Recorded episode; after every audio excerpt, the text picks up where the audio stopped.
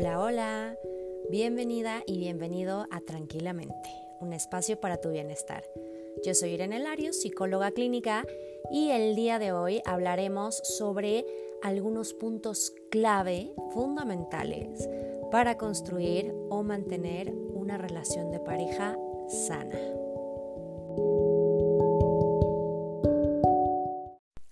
Lo primero que tenemos que aclarar antes de empezar a hablar de este tema a qué nos referimos con una relación de pareja sana. Y en esencia, nos referimos a una relación en la que ambas partes puedan disfrutar, que a ambas partes les abone crecimiento, seguridad, bienestar y estabilidad. No caos, no problemas constantes que no se logran resolver, desilusiones, ansiedad, etc. Así que Vamos a empezar por imaginar tu relación de pareja como si fuera un árbol que plantas desde que es una semilla. Y entonces, siguiendo esta metáfora, para que esa semilla se convierta en un tallo y de ese tallo salgan hojas, crezcan y finalmente de frutos, va a ser necesario que ambas partes, ambos miembros de la pareja, estén en el mismo canal, que persigan este mismo objetivo de hacer crecer la relación. Si solamente una de las partes está buscando este objetivo, entonces probablemente la relación no va a funcionar o no va a crecer. Por lo tanto, mi recomendación es que los dos miembros de la pareja escuchen este episodio, ya sea juntos o separados, y platiquen cómo pueden poner en práctica estos tips o estos puntos que vamos a comentar. Y bueno, una vez aclarado esto, te diré entonces que las relaciones de pareja sanas podríamos decir que cuentan con seis elementos principales y necesarios, que son el respeto, la confianza, la comunicación asertiva, la reciprocidad, el compromiso y la independencia. Si falta alguno de estos elementos, probablemente la relación no se consolide. Es como cocinar un pastel y solo tener leche y huevos. Por más que lo metas al horno, no va a salir un pastel. Así que vamos a explicar uno por uno.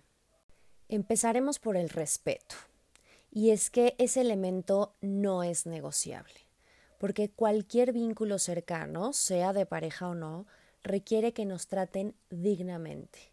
Y ojo, esto tiene que ver con los valores de la persona desde antes de ser pareja.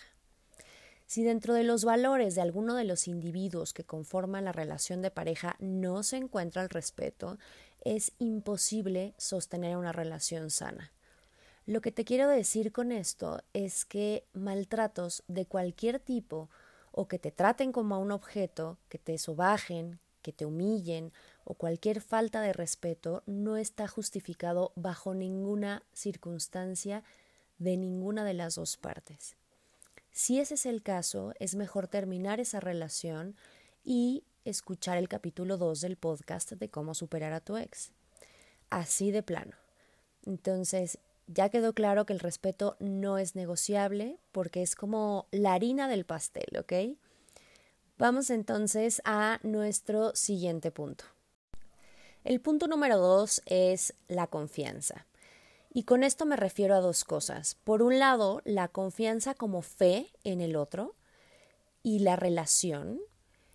Y por otro lado, la confianza en poder hablar con esa persona sin que tengan temas tabú, temas que no pueden tocar. Consideremos el primer aspecto. La relación requiere un voto de confianza pero no es un voto de confianza ciega. O sea, yo decido confiar en mi pareja, en que no me va a dañar, en que no me va a engañar, etc. Pero si existe evidencia concreta, ojo, concreta, de que no debería confiar en esa persona, entonces la confianza se quiebra.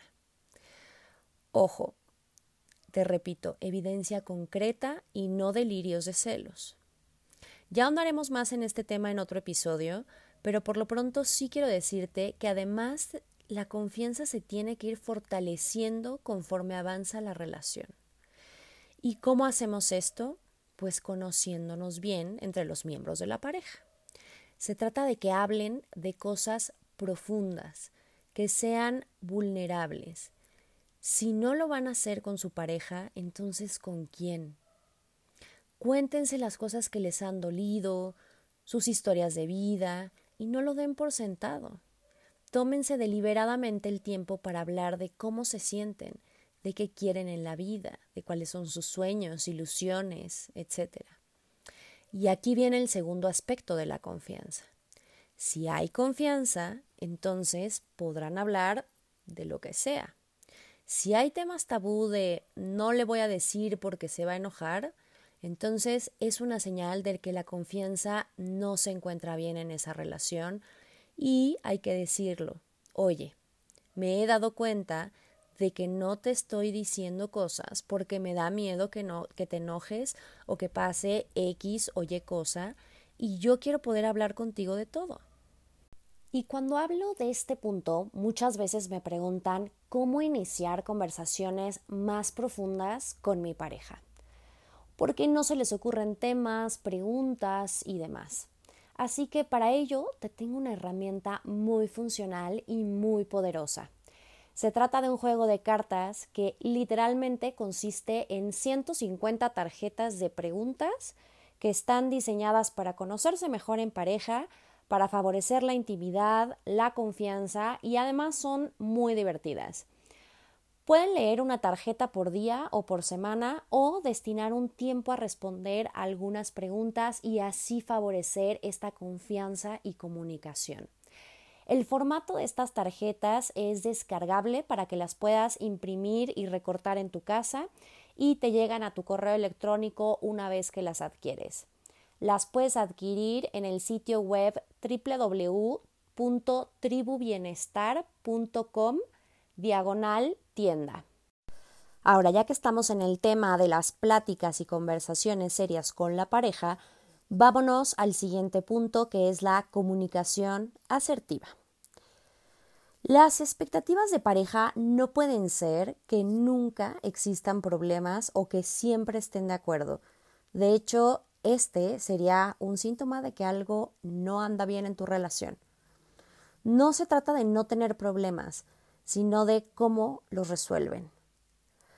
La comunicación asertiva es una habilidad a desarrollar como individuos y como pareja.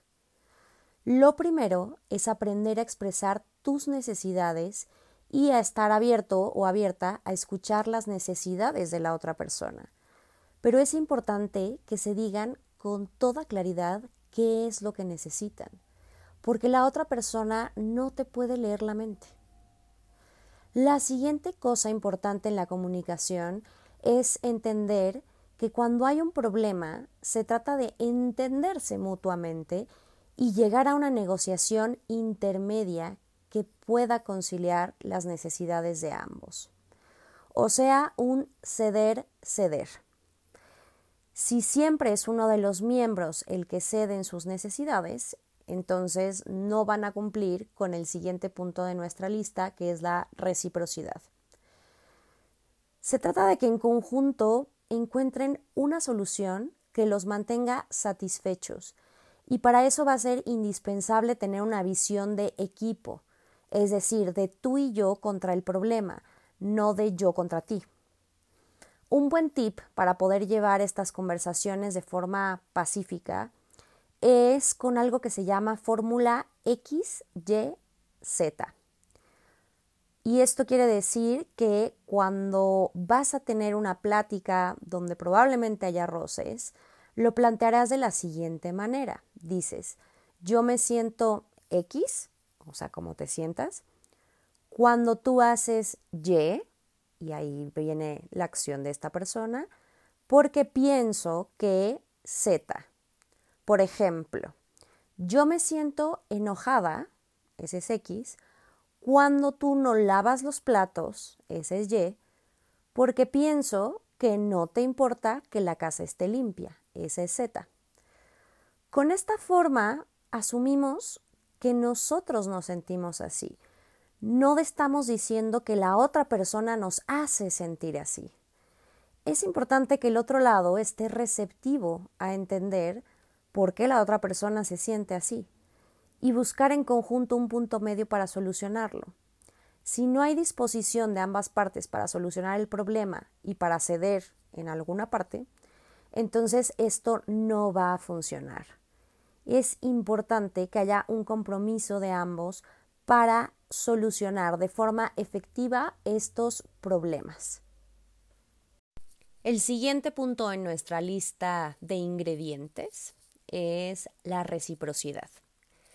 Las relaciones no se encuentran, se van construyendo, y en este sentido es importante que ambas partes aporten un esfuerzo de construcción más o menos similar.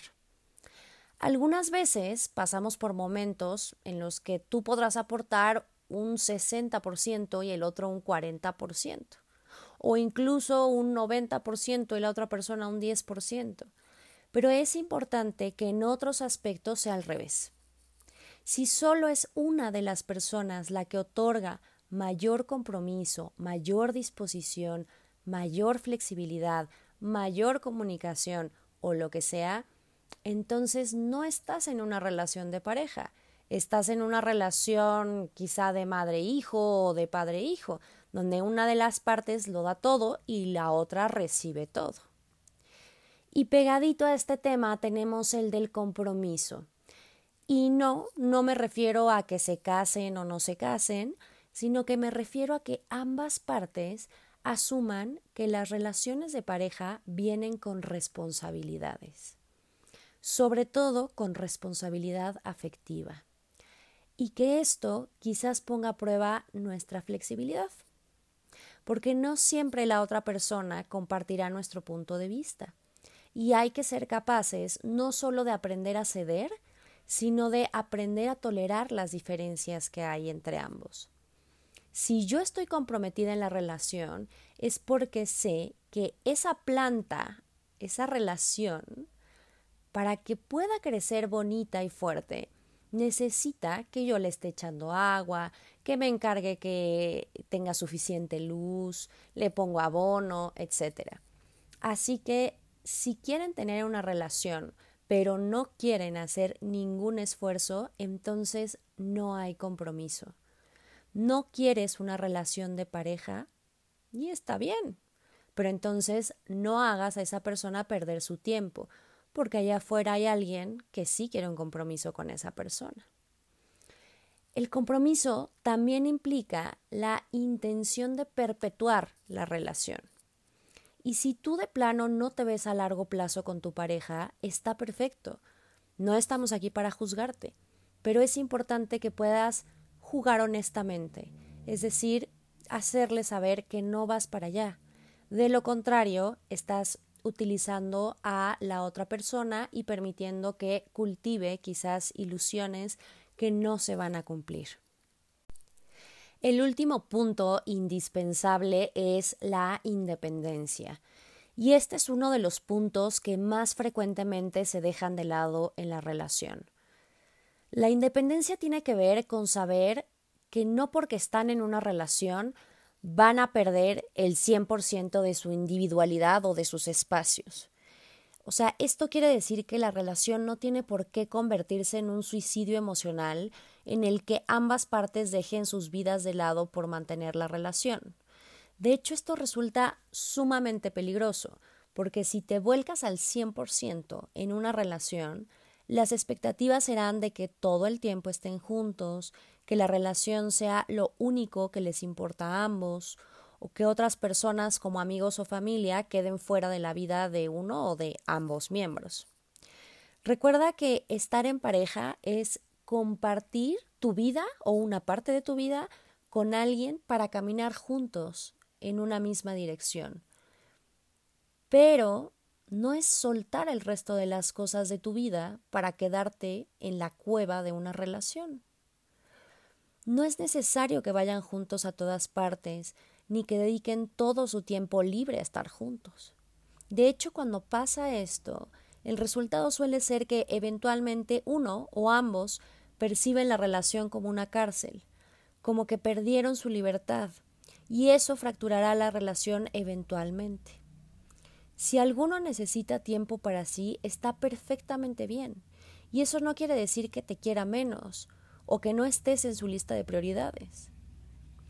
Cuando no tenemos independencia, generamos una relación dependiente o codependiente, y eventualmente esto va a implicar pensar que nuestra pareja es la única fuente posible de nuestra felicidad, aumentando cada vez más las demandas que hacemos y aumentando el miedo al abandono. Y sabes qué? El miedo no es amor.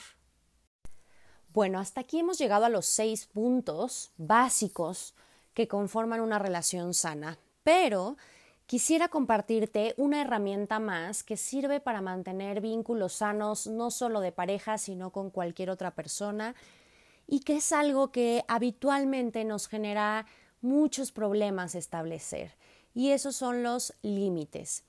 Ya dedicaremos un episodio especial para esto, si es que quieren, ya me contarán en redes sociales, pero sí quiero decirte que el establecer límites es algo que a veces nos cuesta mucho trabajo porque creemos que si establecemos límites, los demás nos van a abandonar.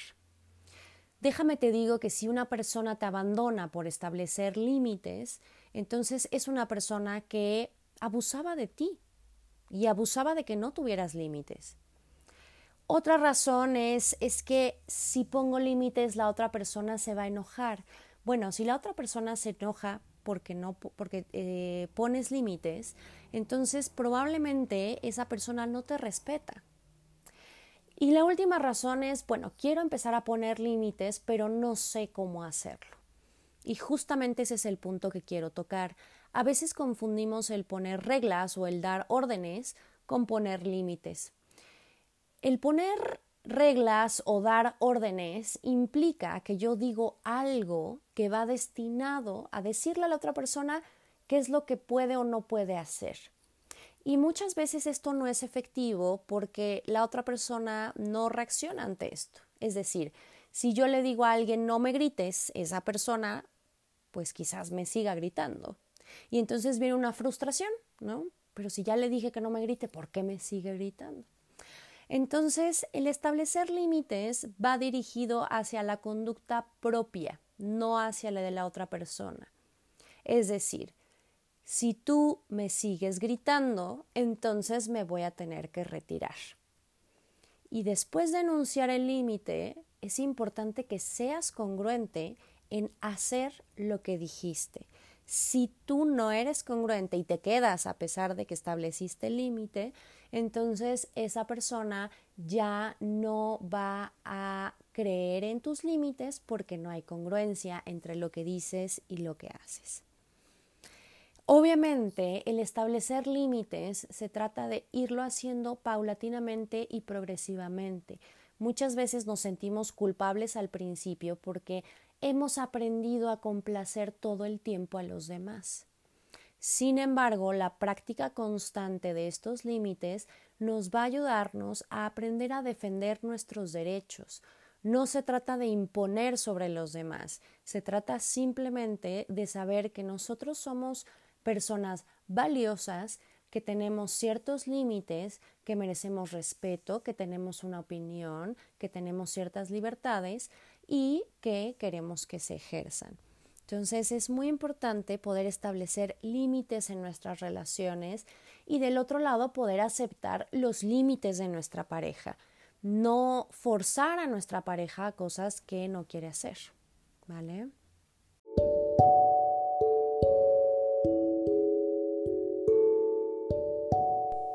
Pues bueno, mis queridos, esto ha sido todo por hoy. Espero que te haya servido y recuerda que si deseas más información puedes consultar mi página web irenelarios.com. Ahí vas a encontrar un blog en el que viene el resumen de este episodio con información relevante y con mucho cariño para ti. Si tienes algún conocido a quien crees que le podría servir esta información, ayúdame compartiéndosela. No olvides seguirme en redes sociales, me encuentras como psi.irene y espero que tengas una gran semana. Te espero en el próximo episodio.